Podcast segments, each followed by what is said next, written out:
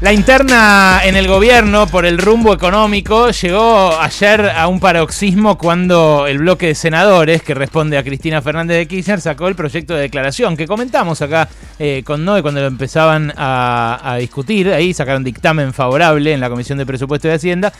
Eh, y el dictamen eh, le solicita al ministro de Economía que no use la plata eh, que va a emitir el Fondo Monetario, una emisión de derechos especiales de giro, que va a ser como una lluvia de guita en sus 184 miembros, que no la use para pagar la deuda con el mismo Fondo Monetario, que son vencimientos que operan ahora, en, septiembre y en noviembre, mientras se refinancia justamente la mega deuda que dejó como herencia Mauricio Macri.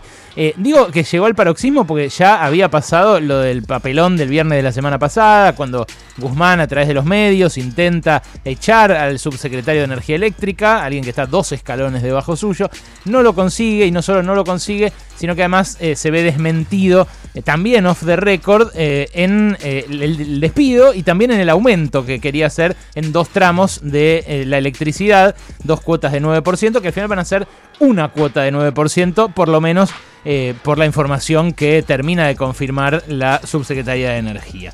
Es una interna que vos quizás crees que te queda lejos. Nosotros acá estuvimos conversando bastante sobre esto esta semana y, la semana pasada también, aunque no había llegado la sangre al río como llegó ahora. Eh, pero que en realidad tiene mucho que ver con tu bolsillo. Es una, discusión que tiene muchísimo que ver con tu bolsillo.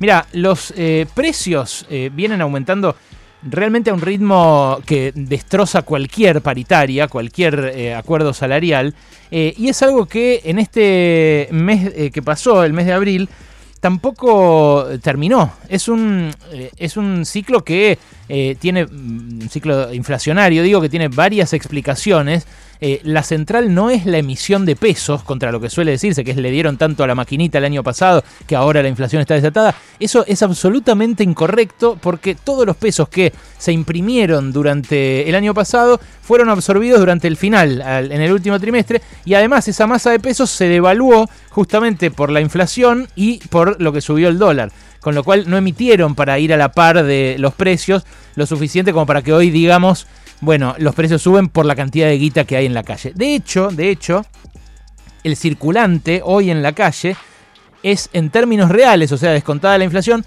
el mismo que había en el primer trimestre del año pasado, antes de la pandemia, y también el mismo que había en el primer trimestre de 2019, cuando ya se había prendido la aspiradora de pesos de Guido Sandleris a pedido del Fondo Monetario, ese plan que eh, nunca en la vida la Argentina aplicó, que era emisión cero con una inflación del 50%, emisión cero. eso era secar la plaza de pesos, porque con los mismos pesos en, cantidad tenías que hacer transacciones eh, a un 50% de precios más altos. Entonces eso enfriaba la economía y ellos decían era la manera de eh, contener la inflación. Bueno, no consiguieron contener la inflación, los macristas se fueron con dos años seguidos de inflación de casi 50%. Asumió Martín Guzmán, con el 37% de inflación del año pasado, eh, creía inaugurar un sendero hacia abajo, pero este año la inflación no va a ser del 29 como proyectó el propio Guzmán en el presupuesto, sino que va a ser muy probablemente mucho más cercana al 45 o al 50 que dejó Macri, eh, debido a otros factores como son los, los precios internacionales, están volando los, precios internacionales, lo que aumentó el dólar también el año pasado, eh, y la discusión, la, la, puja distributiva que se establece cada vez que pasa algo así, que es, eh, por ejemplo, las grandes alimenticias están recomponiendo las ganancias que el año pasado no, pudieron tener, los márgenes de ganancia, y entonces le remarcan por las dudas para recuperar lo que el año pasado fue pérdida en sus balances. Curiosamente, curiosamente, hay eh, compañías que el año pasado, después de haber perdido plata, dieron vuelta a los balances. El año pasado Molinos dio vuelta al balance, Ledesma dio vuelta al balance, empresas que producen muchos de los alimentos que eh, consumimos diariamente. ¿Qué dicen las estadísticas? Bueno, dicen que eh, la inflación fue del 4,8% en marzo, que es demoledor, algo demoledor, y que en eh, abril más o menos rondó el 3,8%. Ustedes me dirán, bueno, buena noticia ese 3,8% si cae un punto frente a marzo.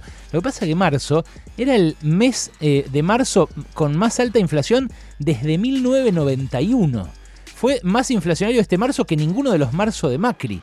Entonces estamos jodidos en términos de precios y mucha gente en la cúpula del poder a veces lo pierde de vista pierde de vista que cuando vamos a la frutería nos rompen el tuje, cuando vamos al almacén nos rompen el tuje, cuando vamos al supermercado ni siquiera podemos hacer la compra que hacíamos antes, porque no la hacemos, cambiamos marcas, cambiamos cantidades, sacrificamos calidades, todo. Bueno, ese problema es un problema que se convirtió en el nudo de la política en este último mes desde que salió ese 4,8% de inflación, la situación se volvió un, hervidero, un tembladeral en el gabinete económico eh, y estalló el reproche a Martín Guzmán porque Martín Guzmán decía, ustedes síganme a mí que yo estoy haciendo un plan eh, austero, conteniendo el gasto, conteniendo la emisión de pesos y eso va a bajar la inflación. Bueno, se acabó el tiempo para Guzmán. Lo que apareció como la gota que rebalsó el vaso fue lo de las tarifas pero la verdad eh, es que eh, en el gobierno lo que miran no, no, son los subsidios por las tarifas. Los subsidios eh, y las tarifas cambian apenas un 0,1% del PBI en el presupuesto si aumentan lo que quiere Guzmán y no lo que quiere Basualdo. Es una excusa nada más para la pelea. La pelea de fondo es otra. Y la pelea de fondo tiene que ver eh, con eh, la inflación y con los impuestos. A quién se le cobran impuestos para compensar lo que los precios están eh, haciendo sobre nuestro poder adquisitivo. Algunos números aislados. En el último año subieron 70% los autos. 70% los autos.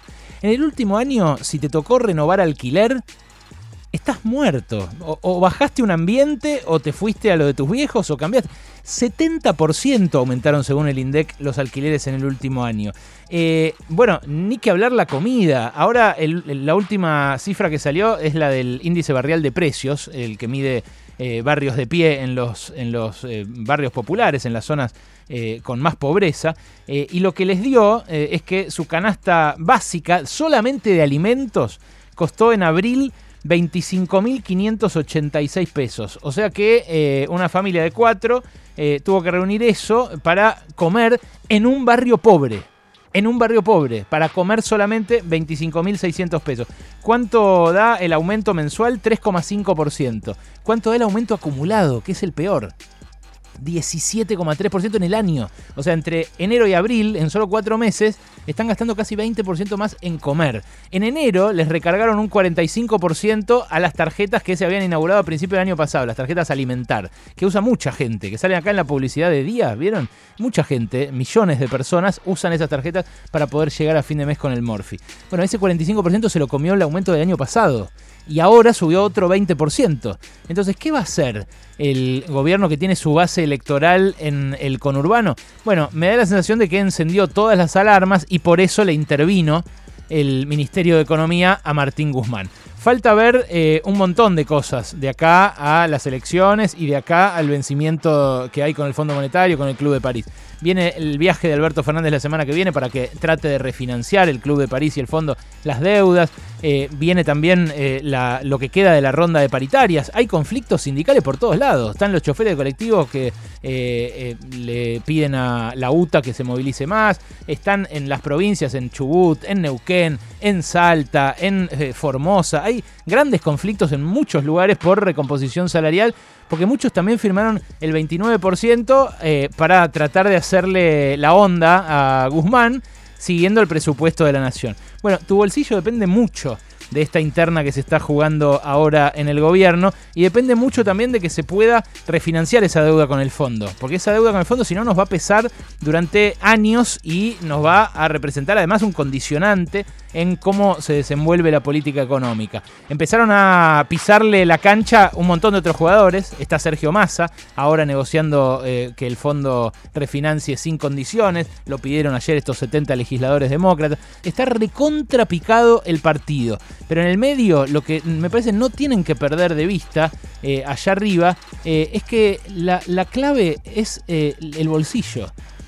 Nadie, nadie está pidiendo, y me parece que en eso tienen un changüí incluso los políticos, nadie está pidiendo recuperar todo lo perdido, pero piden por lo menos que la inflación deje de acogotarnos. Eso es urgente y lo tienen que resolver ya.